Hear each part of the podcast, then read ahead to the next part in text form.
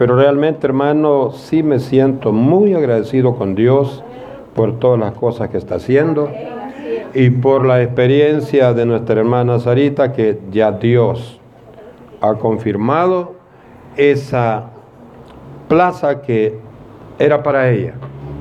Cuando algo, hermano, Dios se lo ha determinado, nadie se lo va a quitar, porque Dios es fiel y Dios es justo.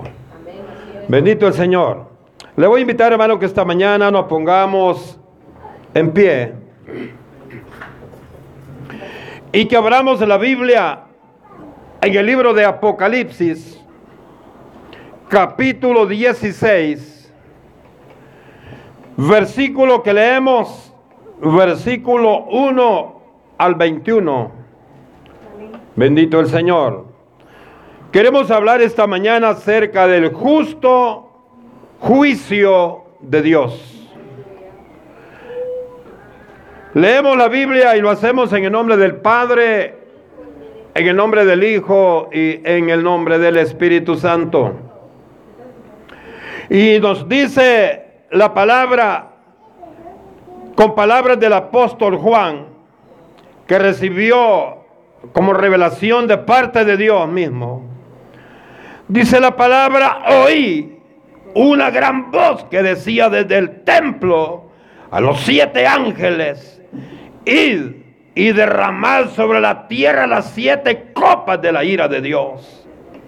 Fue el primero y derramó su copa sobre la tierra.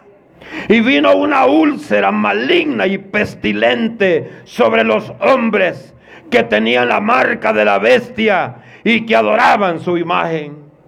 El segundo ángel derramó su copa sobre el mar y éste se convirtió en sangre como de muerto.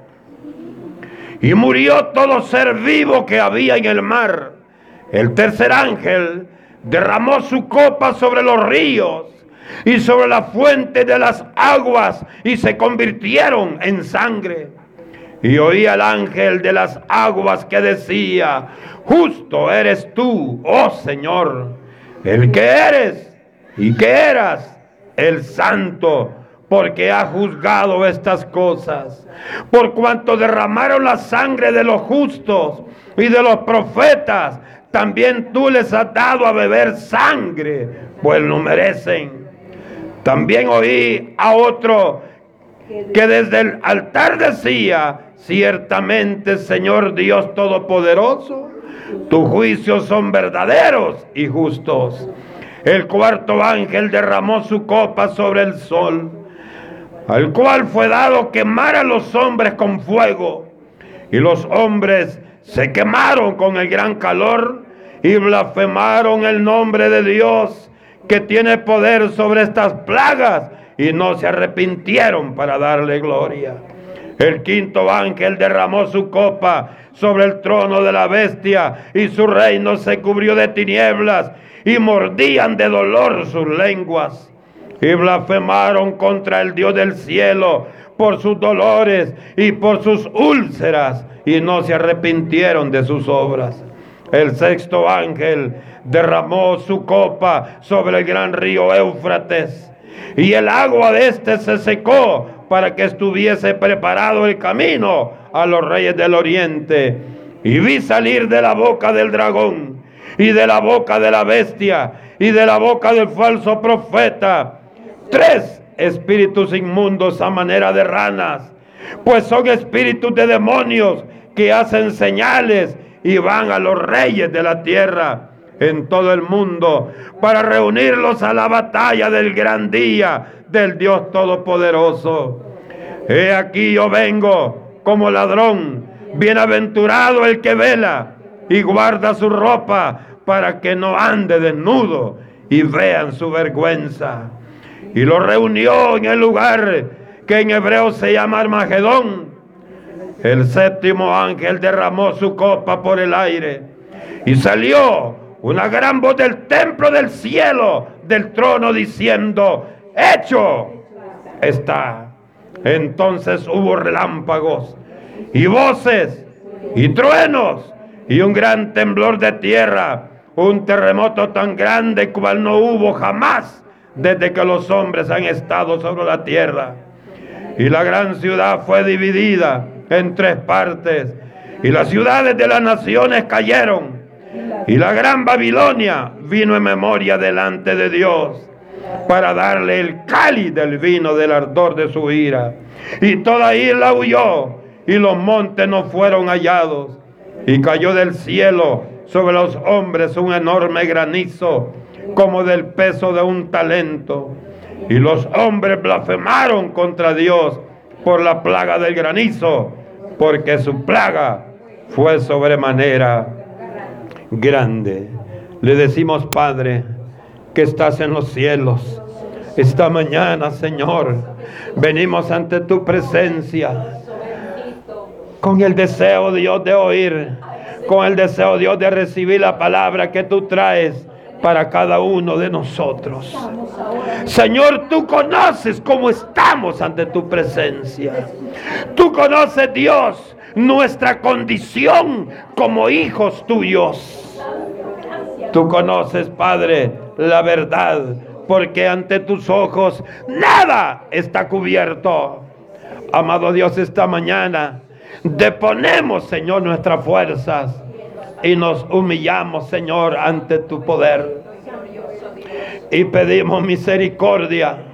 Y pedimos, Señor, que tu palabra nos haga esta mañana reconocer, nos haga entender que no hay otro camino de bendición para aquellos que te hemos conocido, sino únicamente tú. Tú eres lo que necesitamos, Señor. Tú eres lo que necesitamos, Padre, para vivir una vida agradable ante tus ojos.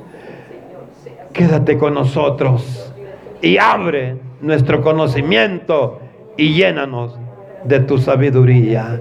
En el nombre de Jesús te lo hemos pedido, mi amado Dios, esta mañana. Amén y amén. Aleluya. Bendito el nombre del Señor. Hemos leído, hermanos, parte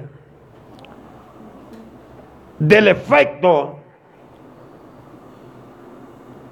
que se dio en la tierra con el derramamiento de los últimos siete juicios que Dios derramará sobre este planeta. Me refiero a las copas de la ira de Dios.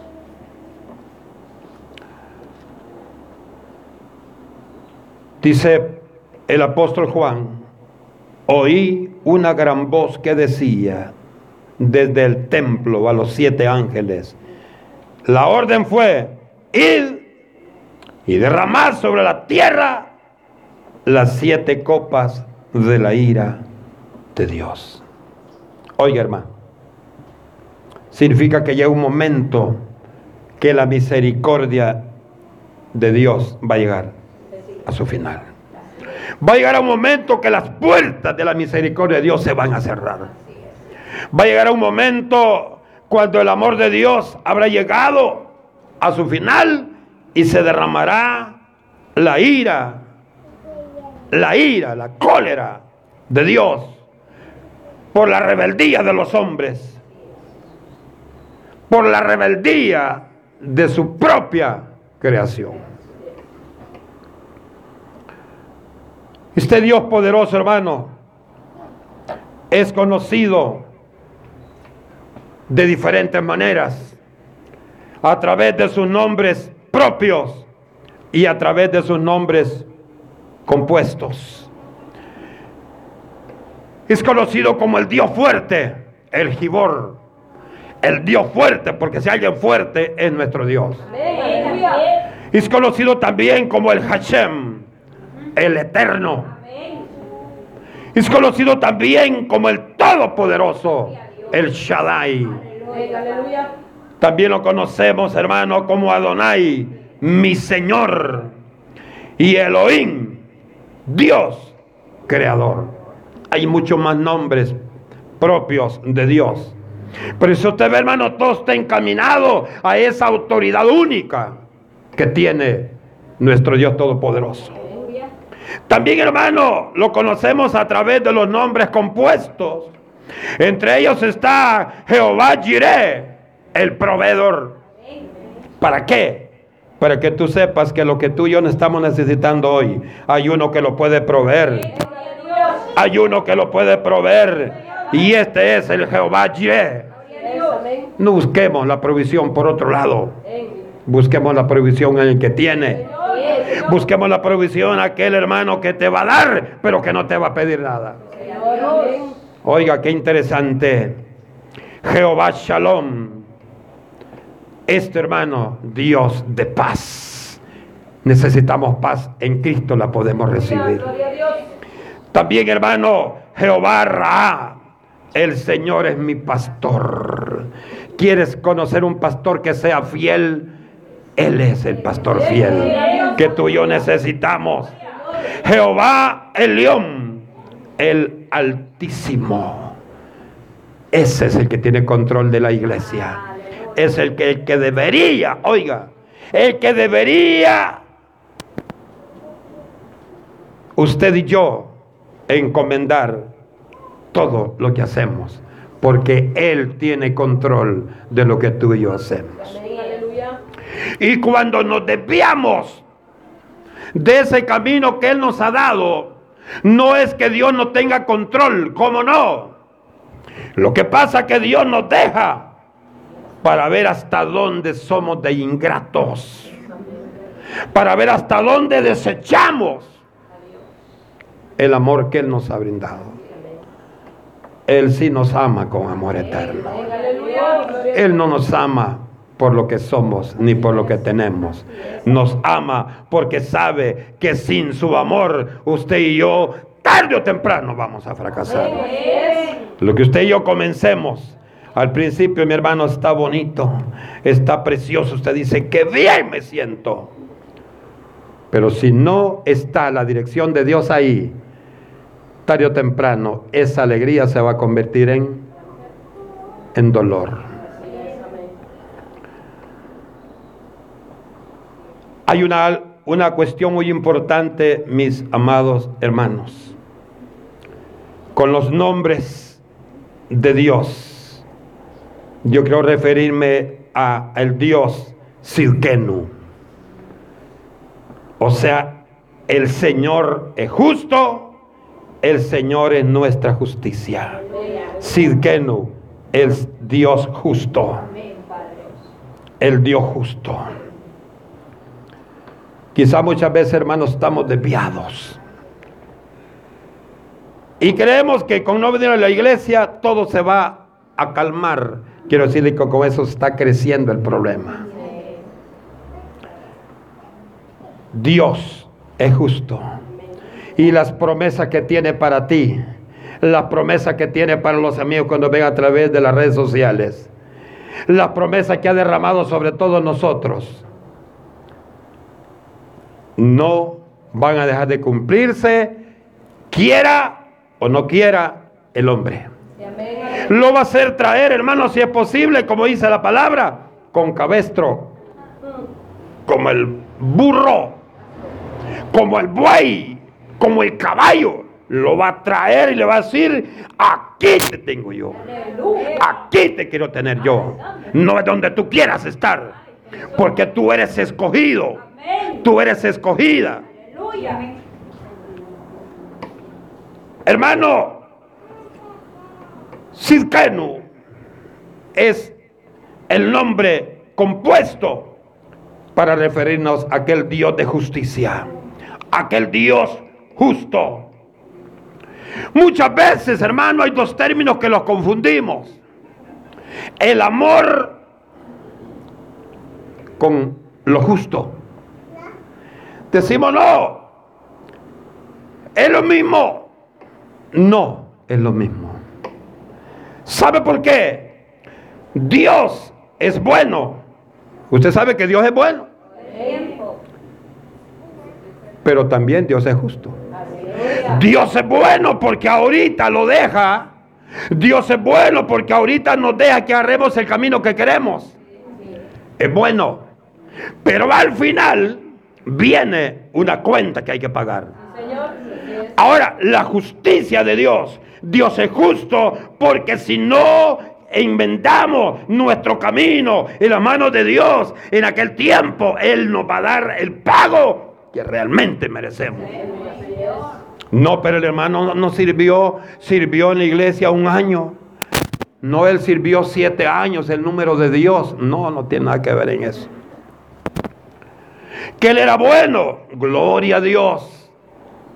Gloria a Dios. Pero yo quiero decirle, hermano, que Dios es bueno. Y si es bueno, Él hará justicia. Porque si es bueno, va a hacer las cosas como deben de ser. Las cosas como deben de ser. Porque no se puede ser justo si se tiene maldad en el corazón. No se puede ser justo si usted tiene maldad en su corazón. ¿Sabe por qué? Si usted tiene maldad en su corazón, va a tener preferidos en el trabajo. Le va a dar el ascenso a aquel que usted cree no al que realmente lo merece. Ahora ahí vemos la diferencia de la justicia. Porque la justicia no es que si usted me cae bien. La justicia es no, que esté muy chiquito, panzoncito, pelito parado. No, este se va a ver feo en el cielo. No. No. Dios es justo. Y quiero decirle, hermano, Dios es bueno. Salmo 34, 8, 86, 5. Y vamos a ver, hermano, ahí solo vamos a leer el Salmo 25, 8 y 9. Hay mucho más texto, pero por el tiempo solo vamos a quedarnos ahí. Salmo 25, versículo 8 y 9. La palabra bendita del Señor nos dice, bueno y recto es Jehová. Por tanto, Él enseñará a los pecadores el camino, encaminará a los, a los humildes por el juicio y enseñará a los mansos su carrera. Por eso Él es bueno. ¿Por qué bueno? Porque dice hermano, enseñará a los pecadores el camino y encaminará a los humildes por el juicio, o sea, por lo justo. Desde el momento que Dios nos está poniendo el mensaje es porque bueno. Dios es bueno. Dios es bueno. Dios es justo. Deuteronomio 32, 34. ¿Ya ha oído usted este, este versículo? ¿No lo ha oído? Ahí está en el, en el banner del ministerio. Yo le voy a decir algo esta mañana. Dios es justo. Ejemplo de ello, hermanos, ¿sabe qué es? Lo vemos en Génesis 2.18. Esa es parte de la maravillosa justicia Bueno, en Génesis 2.18, hermano, estamos viendo un ejemplo real de que Dios es bueno. ¿Por qué? Dice, hermanos, en el 2.18, y dijo Jehová Dios, no es bueno que el hombre esté solo, le daré ayuda idónea para él. Dios es bueno no quiere vernos solos. No quiere vernos, hermanos, pensativos. No quiere vernos, amados hermanos, sin propósitos. Pero Dios es justo también.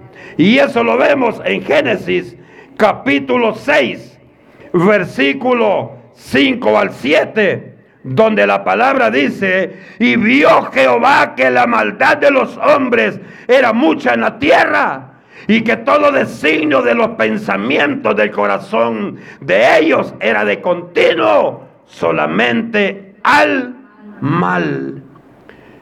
Versículo 6, y se arrepintió Jehová de haber hecho hombres en la tierra y le dolió su corazón. Y dijo Jehová, raeré de sobre la faz de la tierra a los hombres que he creado, desde el hombre hasta la bestia y hasta el reptil y las aves del cielo, pues me arrepiento haberlos hecho. Aquí estaba aplicando la justicia. Aquí estaba siendo justo. ¿Por qué? ¿Y dónde vemos que había justicia? Porque habían unos que habían sido fieles a su palabra. Y a estos no los tocó. 6, 12, 13. Y miró Dios la tierra. Y aquí que estaba corrompida porque toda la carne había corrompido su camino sobre la tierra. Dijo pues Dios a Noé, he decidido el fin de todo ser, porque la tierra está llena de violencia a causa de ellos, de los hombres. Y, he aquí que yo lo destruiré con la tierra. Lo destruiré. Oiga esto. Lo destruiré. ¿Y cómo lo destruyó? A través del diluvio. A través del diluvio, hermano, porque era a través del diluvio cumplió la justicia que él había declarado. Y salvaría únicamente a aquellos que habían sido fieles y obedientes a su palabra. ¿Cuántos fueron los que quedaron libres? Ocho. Aquí vemos más de ocho.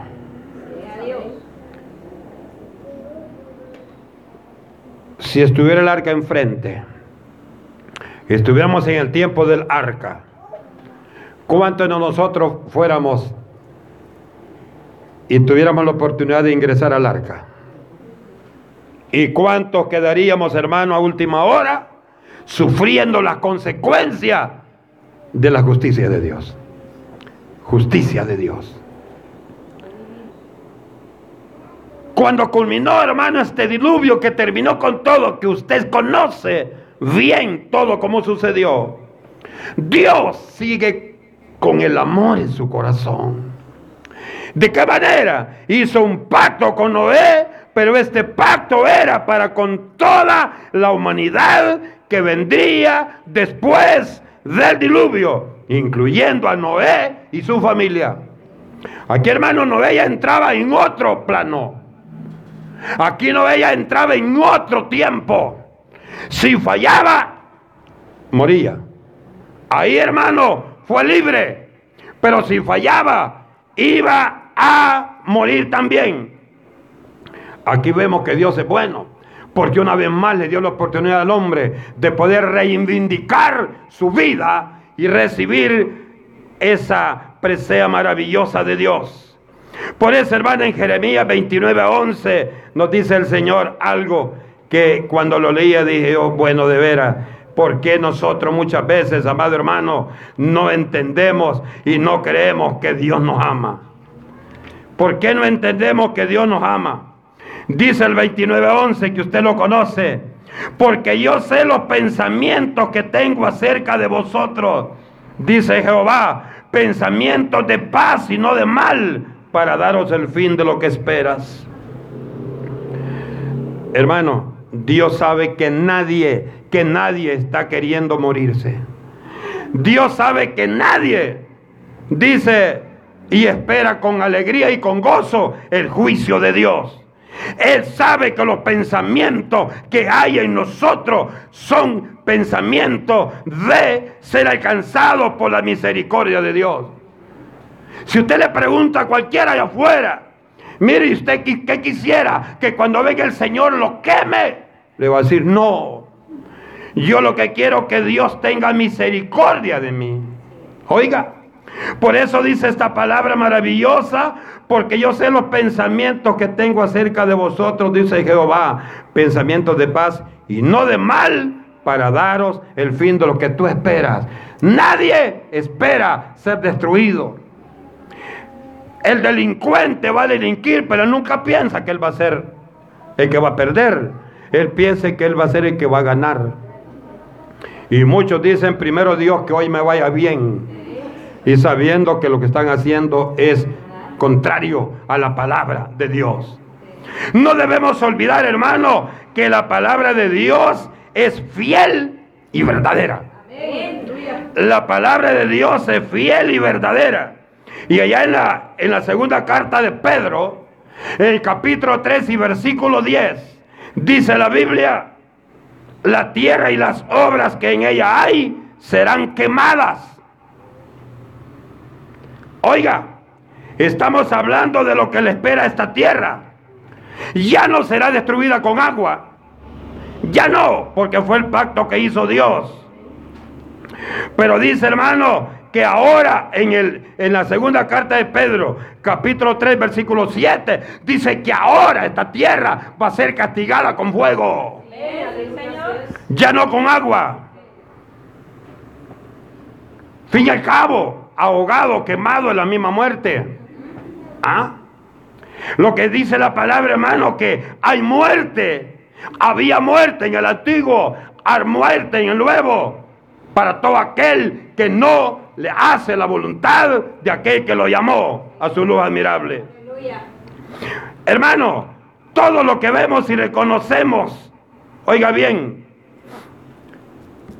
todo lo que vemos y conocemos, si no obedecemos la palabra, usted conoce la palabra de Dios. Usted conoce el Evangelio de Jesucristo. Pero si no la obedecemos, hermano, quiero decirle que está reservado para el juicio del gran trono blanco. Todo aquel que no obedece la palabra de Dios está reservado para el juicio del trono blanco. Usted y yo salimos todos los días de casa, no sabemos si vamos a regresar. Por eso tenemos que estar haciendo la voluntad de Dios. Hermanos, según el libro de Apocalipsis, hay un orden cronológico de aquellos que van a ir al infierno. Nos dice, hermano, primero, Apocalipsis 19:20, los primeros que irán al lago de fuego es la bestia o el anticristo, que es el mismo, y el falso profeta. Lo dice Apocalipsis 19:20. En segundo lugar, hermano, irá el diablo que los engañaba. 20:10. En tercer lugar, van los muertos que estaban en el mar. La muerte y el Hades entregaron los muertos que había en ellos, dice Apocalipsis 20, 13 y Lucas 16, 23, 24. En cuarto lugar, y serán lanzados al infierno, dice el lago de fuego, el Hades y la misma muerte. Y en quinto lugar, nos dice Apocalipsis 20, 12, al versículo 15, que será lanzado todo aquel cuyo nombre no esté inscrito en el libro de la vida del Cordero. Ahora yo le digo esta mañana maravillosa, es necesario que usted y yo pensemos. Hermano, cuando vayamos a dar un paso y que no esté guiado por el Señor, vea para arriba, dígale, Señor, yo sé que lo que estoy haciendo no te agrada. Ayúdame Dios. No nos dejemos ir, hermano.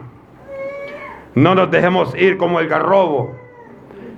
Decía alguien, tu vida y mi vida no es con el garrobo. ¿Y por qué dice eso? Dije yo.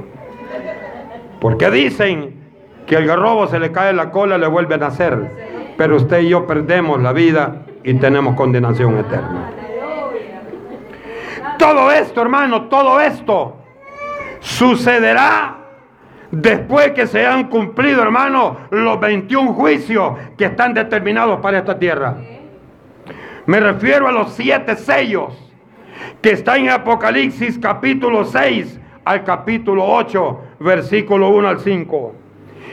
Las siete trompetas, otros siete juicios, hermano, que está en Apocalipsis 8, 6 al 15, 1 al 8. Y las siete copas de la ira que leíamos esta mañana, capítulo 16 al 19, 1, 21. Hermano, son 21 juicios que están determinados sobre esta tierra. Alguien de los que estamos aquí podremos decir esta mañana, o alguien que nos ve a través de las redes sociales podrá decir, hermano, y si van a suceder estos 21 juicios, entonces, ¿dónde está el amor y la misericordia que Dios tiene por nosotros? ¿Dónde está el amor? Si Dios ha determinado estos 21 juicios. Ahora le digo, ¿qué es lo que quiere la gente? Que Dios le aplauda por el pecado que está haciendo que Dios le mande bendiciones, que Dios llene su vida de presencia. No. ¿Sabe dónde está el amor y la misericordia de Dios hoy? Y siempre lo ha estado. En que antes que todo hermano, que estos 21 juicios sean derramados, Dios ha mandado, ha mandado a esta humanidad el mensaje a través de los apóstoles, a través de los evangelistas y ahora a través de usted, a través de su boca, ha venido también el mensaje. A través de la iglesia ha venido el mensaje diciendo los hermanos, viene juicio para esta tierra. Viene juicio para esta tierra, oiga bien. Viene sufrimiento para esta tierra. Ahorita estamos disfrutando, estamos gozando el periodo de gracia. Estamos disfrutando el gran paréntesis, pero esta gracia va a llegar a su final. Este periodo de la gracia, mis amados hermanos, dio inicio con la crucifixión de Jesucristo en la cruz del Calvario. Y va a terminar el día que la iglesia sea levantada por el Señor. En ese día termina la gracia. Ese día, hermano, ya no hay. Ya no hay momento que le diga, hermano, quiera aceptar al Señor. Ya no va, hay tiempo de decirle, hermano, quiere reconciliarse con el Señor. Y todo lo malo que está haciendo, a partir de ahora, agárrese la mano de Dios y retroceda y vuelva a los brazos de Cristo. Ya no hay tiempo de eso ya vendrá, hermano, y ya leímos el 16 de Apocalipsis. Oí la voz, dice Juan, que dijo a los siete ángeles, vengan y derramen las siete copas de la ira sobre la tierra. Llegó el momento, hermano, de recibir el acontecimiento que nadie espera, pero que la gente conoce que viene. La gente sabe que viene. Cuando estaba, hermano, el famoso COVID. Usted decía, y, yo como no lo miro, y al rato estaba con la fiebre, al rato ya se murió el varón. Usted no venía, no veía el juicio. Así es esto. Viene juicio de Dios. Viene juicio. Dice hermano que la palabra, el apóstol Pedro nos dice hermano que a pesar que nadie ignora todo el mal que viene para este mundo, no se arrepienten de su maldad. El que quiera hacer daño anda buscando. Yo le pregunto esta mañana, ¿será que aquel que está haciendo lo malo no sabe que lo que está haciendo es malo? ¿Será que el que está haciendo lo malo no sabe qué es lo bueno que debe de hacer? Desde el momento, hermano, que en usted y en mí entró el conocimiento de Dios, usted y yo somos responsables de ir a parar al lago de fuego. Hermano, usted no tiene amor, solo al infierno los manda. Yo no le estoy mandando al infierno. Le estoy diciendo, retroceda si está haciendo algo malo, para que no vaya a parar ese lugar. Retroceda. Ahí dice, hermano, Apocalipsis 17:5 la gran ramera irá a la cabeza de esta destrucción. ¿Sabe quién es la gran ramera? Ese falso profeta. Son todas aquellas doctrinas que enseñan, que tienen enseñanzas que no son apegadas a la palabra. Y la gran ramera, hermano, es conocida como la religión católica romana es la prostituta de todas las religiones, dice la Biblia en el capítulo 17. Muchos líderes religiosos, hermanos, haciéndose llamar pastores cristianos y estando al frente de muchas congregaciones cristianas evangélicas, están predicando, oiga, doctrinas de hombre. Están predicando doctrinas de la prosperidad. Están hablando sobre la inclusión social. Están siendo parte de lo que dice 2 Pedro 3:34. En los postreros días vendrán burladores andando según sus propias concupiscencias. Además dudando que Cristo viene a llamar su iglesia. Mateo 24, 11, 12. Muchos se van a enfriar. ¿Cuándo se enfría usted? Cuando te dice, a saber si es cierto lo que dicen los hermanos. Quizá el Señor ni va a venir. Lo crea o no lo crea, Cristo viene. Porque Cristo, hermano, no miente. Muchas congregaciones están siendo enseñadas que Cristo es amor y que por lo tanto no traerá estos juicios a la tierra. Muchas iglesias están enseñando doctrinas diabólicas.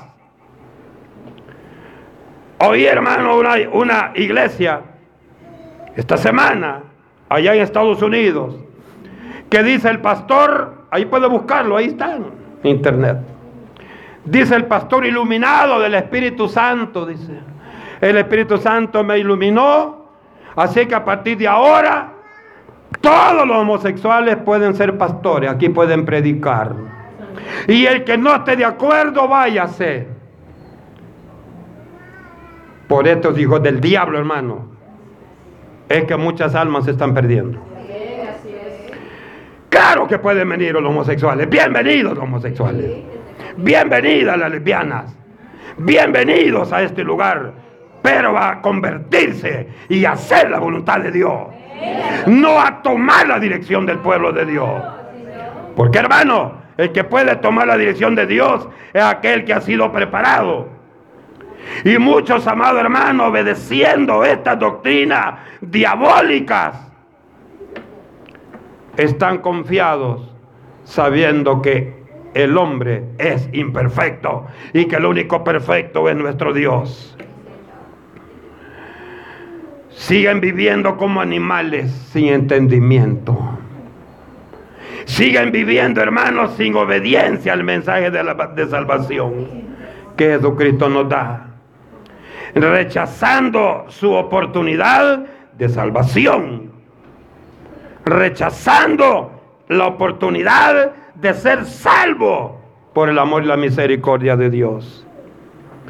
Hermano, y lo cruel será, dice la Biblia, que cuando venga este juicio de Dios, de hecho hermano lo dice la quinta trompeta, muchos querrán morirse, dice hermano que buscarán la muerte y aquella muerte correrá de ellos. Muerte y la muerte, hermano, mire qué terrible. Ahora la muerte llega de usted y ahí la muerte va a huir de usted. Así dice ahí. Dice que los hombres van a querer morirse y la muerte va a huir de ellos. ¿Sabe por qué? Porque es un juicio de Dios. Y cuando es un juicio de Dios, hermano, no se detiene. Y leíamos, hermano, leíamos al final, de, en la séptima copa de la ira. Dice, hermano, que vendrá un terremoto que nunca más se ha visto sobre la faz de la tierra desde que la tierra existe. Imagínese, usted se asusta cuando le dicen era de 6 grados.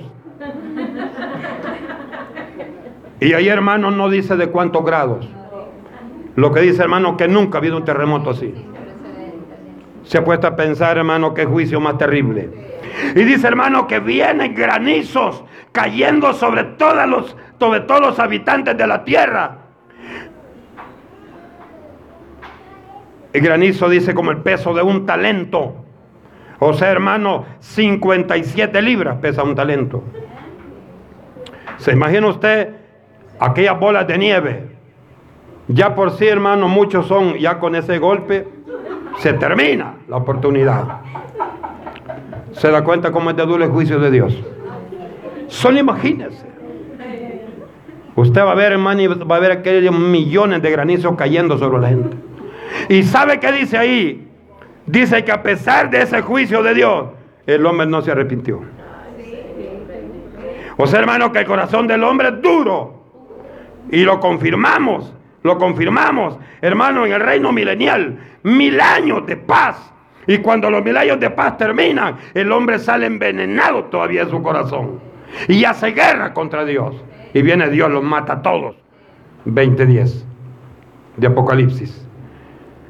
Yo quiero decir esta mañana, hermano, hermana, en el nombre del Señor, yo le amo, yo la amo en el nombre de Cristo. Yo quiero recomendarle esto, si quiere tomarlo, tómelo, si no, usted es responsable. Valoremos, hermano. Valoremos y atesoremos el llamado que Dios nos hizo. Valoremos y atesoremos ese llamado maravilloso de Dios, esa herencia eterna que Dios nos ha dado. Hermano, otra mujer no te va a dar a ti el gozo que Cristo te da. Hermana, otro hombre no te va a dar el gozo que usted necesita en su corazón. Dice la palabra, gózate con el hombre de tu juventud. Al hombre le dice, gózate con la mujer de tu casa. Yo le recomiendo, hermano. Romanos 1.20 dice, hermano, hermana de la roca, no tienen excusa ustedes. Cuando el venga, te va a llevar, porque ya sabes lo que a mí me gusta y lo que a mí no me gusta. Dice el Señor, a mí me gusta que tú me obedezcas. A mí me gusta que tú hagas mi voluntad. Porque a mí me gusta darte bendiciones. Pero, pero tú las rechazas. ¿Quieres recibir bien? Y estás haciendo mal. Sé entendido. Seamos entendidos. Pidamos la sabiduría a Dios. Lo que ahorita te parece gozo se va a convertir en llanto después, en tristeza después. Vas a destruir tu templo. Vas a destruir todo lo que está alrededor tuyo. Vas a destruir tu futuro y vas a destruir tu alma. Agarrémonos de Dios. Esto juicio no es mentira, iglesia amada. Estos juicios no es cuento. Este juicio, estos juicios son reales. Todavía no han sucedido porque están en el libro profético del Nuevo Testamento, Apocalipsis. Usted dice, muchos me han dicho, yo no lo leo porque se me para el pelo. Es mejor que le pare el pelo por leer la verdad y no que se pare el pelo cuando esté todo tostado y chamuscado en el lago de fuego. Digámosle, Señor, te doy gracias esta mañana Señor, te doy gracias esta mañana, porque una vez más has traído tu consejo. Señor, sabemos que tus juicios son fieles y verdaderos, y que lo que yo necesito es acercarme a tu presencia y recibir de tu bendita gracia, amor y misericordia. Bendice este